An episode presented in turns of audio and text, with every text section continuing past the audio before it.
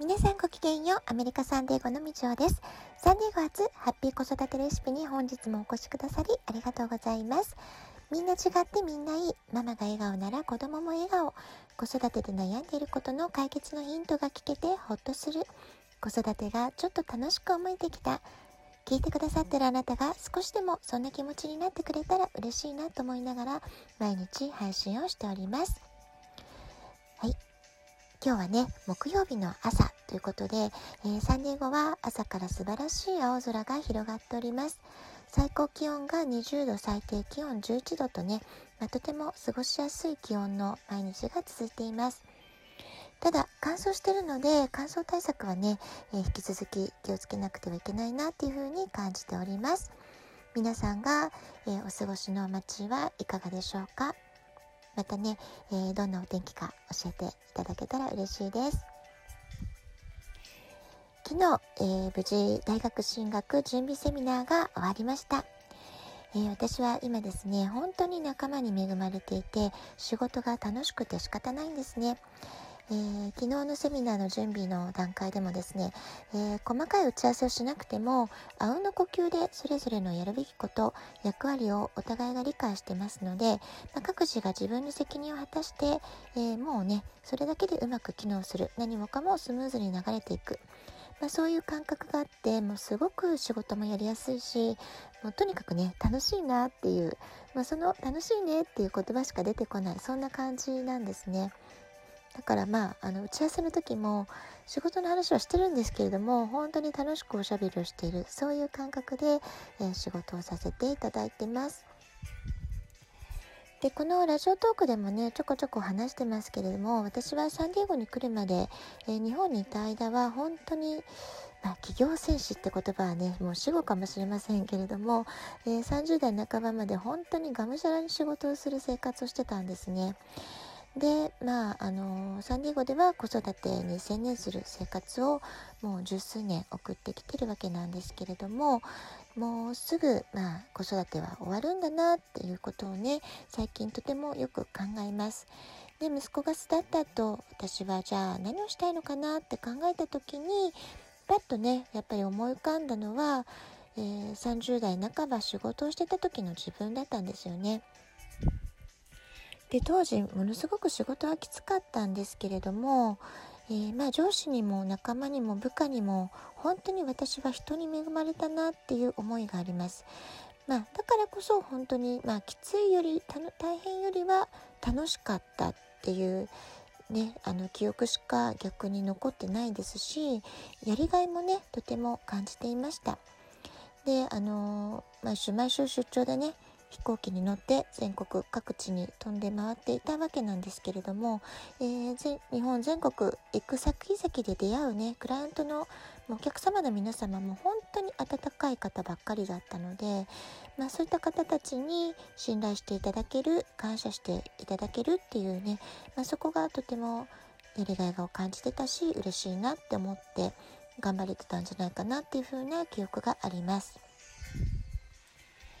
じゃあね、そこにね、ポンと戻れるかっていうと今ね、環境違いますよね。日本に住んでるわけでもない、えー、当時のような若さもないということでね、えー、じゃあこの先私はどうするんだってことで、まあこの2000年、いろいろと自分の理想を、えー、まあ求めてというかね、もがいてきた部分はあったんですけれども、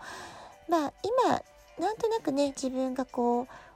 目指してたというか求めてたイメージにだんだん近づいていけてるんじゃないかなって気がしています。だからね、えー、そういうのもあって楽しいって感じるのかもしれませんけれども、で、今の仕事のやり方は当時とはもう何もかも違っています。もちろん時代も違うし、年齢的なもの、あとはま日本ではなくアメリカで生活してるとかね、まあ、あの、環境要因も全て違いますから、まあ、何もかも違うんですけれども、ただその信頼できる仲間がいる、楽しく仕事ができているってところのね、感覚が、あの30代の時と同じだなっていうことで、まあ、それもあって今すごくね楽しいっていう風に感じています。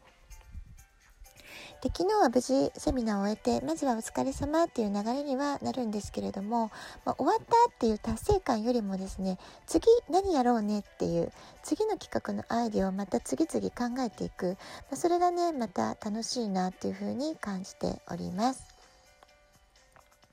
またあの楽しい企画役に立つ企画を考えて皆さんにね、えー、役立ったとえ喜んでいただけるような情報発信を続けていきたいと思っていますのでまた楽しみにしていてください。さて昨日このラジオトークではね感情のコントロール、えー、感情の22のリストというお話をさせてもらいました、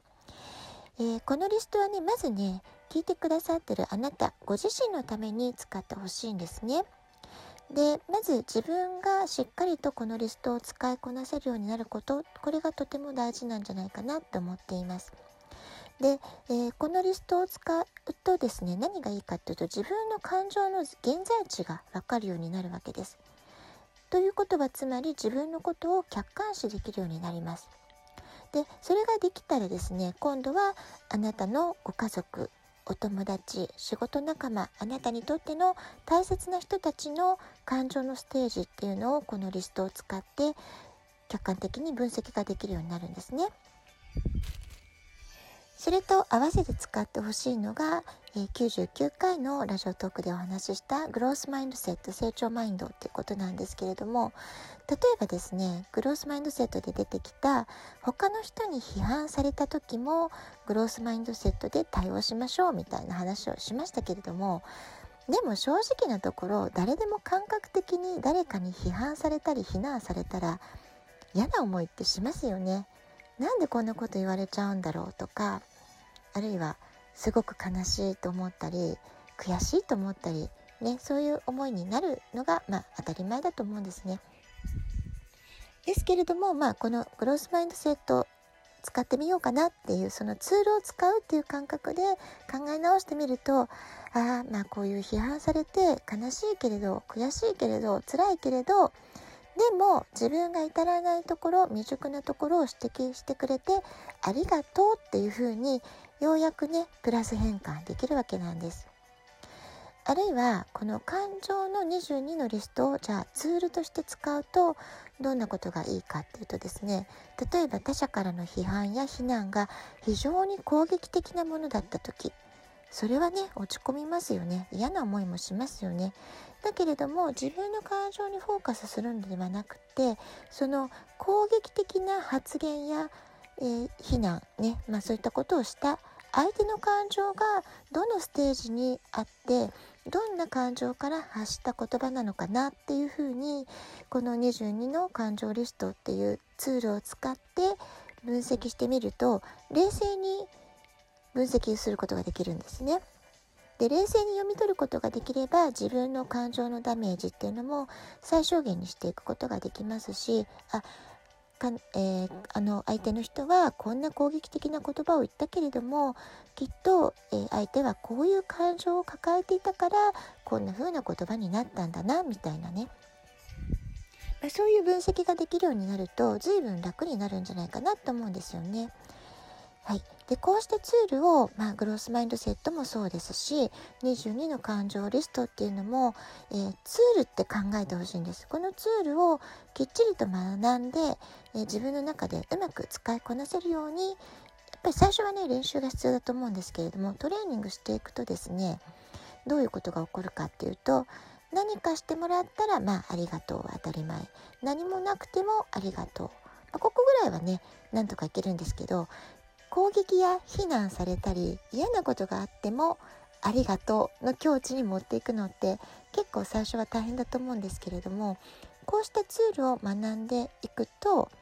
どんなことが起こってもありがとうね。もう一回言いますね。何かしてもらったらありがとう。何もなくてもありがとう。何かあってもありがとう。この何かあってもありがとうっていう境地に行くために、えー、グロスマインドセットとか感情の22のリストっていうのをねツールとしてあなたの力強いツールとして味方として使ってほしいっていうふうに思っています。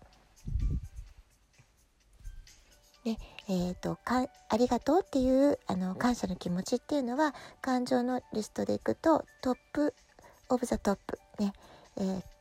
愛とか自由とか感謝その境地でいられると人はねご機嫌な状態で毎日過ごせるわけです。毎日ハッピーっていう状態にいられるわけです。ですので、まあ、そこをねみんな目指したいと思ってると思うんですよね。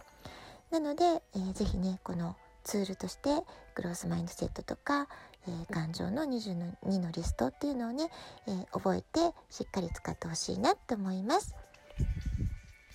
もしこの話を聞いてるあなたが今そんなに毎日ハッピーっていう風に思えないと思っても大丈夫なんです。まずね今日は自分の現在地を確認するっていうことがとっても大事ですよってお話をしていますので、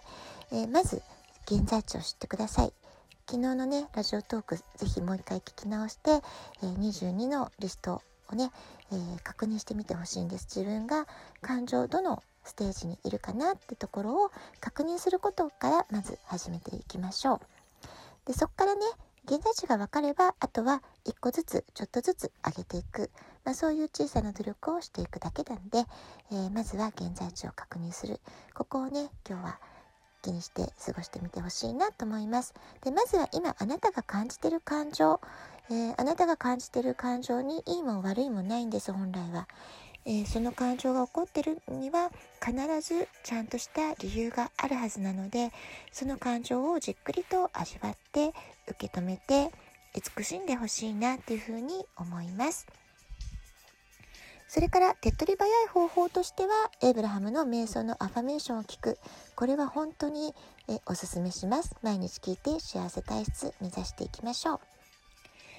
ラジオトークアプリインストールしておきますと簡単に聞くことができます。ラジオトークを聞いての感想、質問、子育てのご相談、皆さんの体験談などお便りお待ちしております。今日も素敵な一日をお過ごしください。ごきげんよう、みちおでした。さようなら。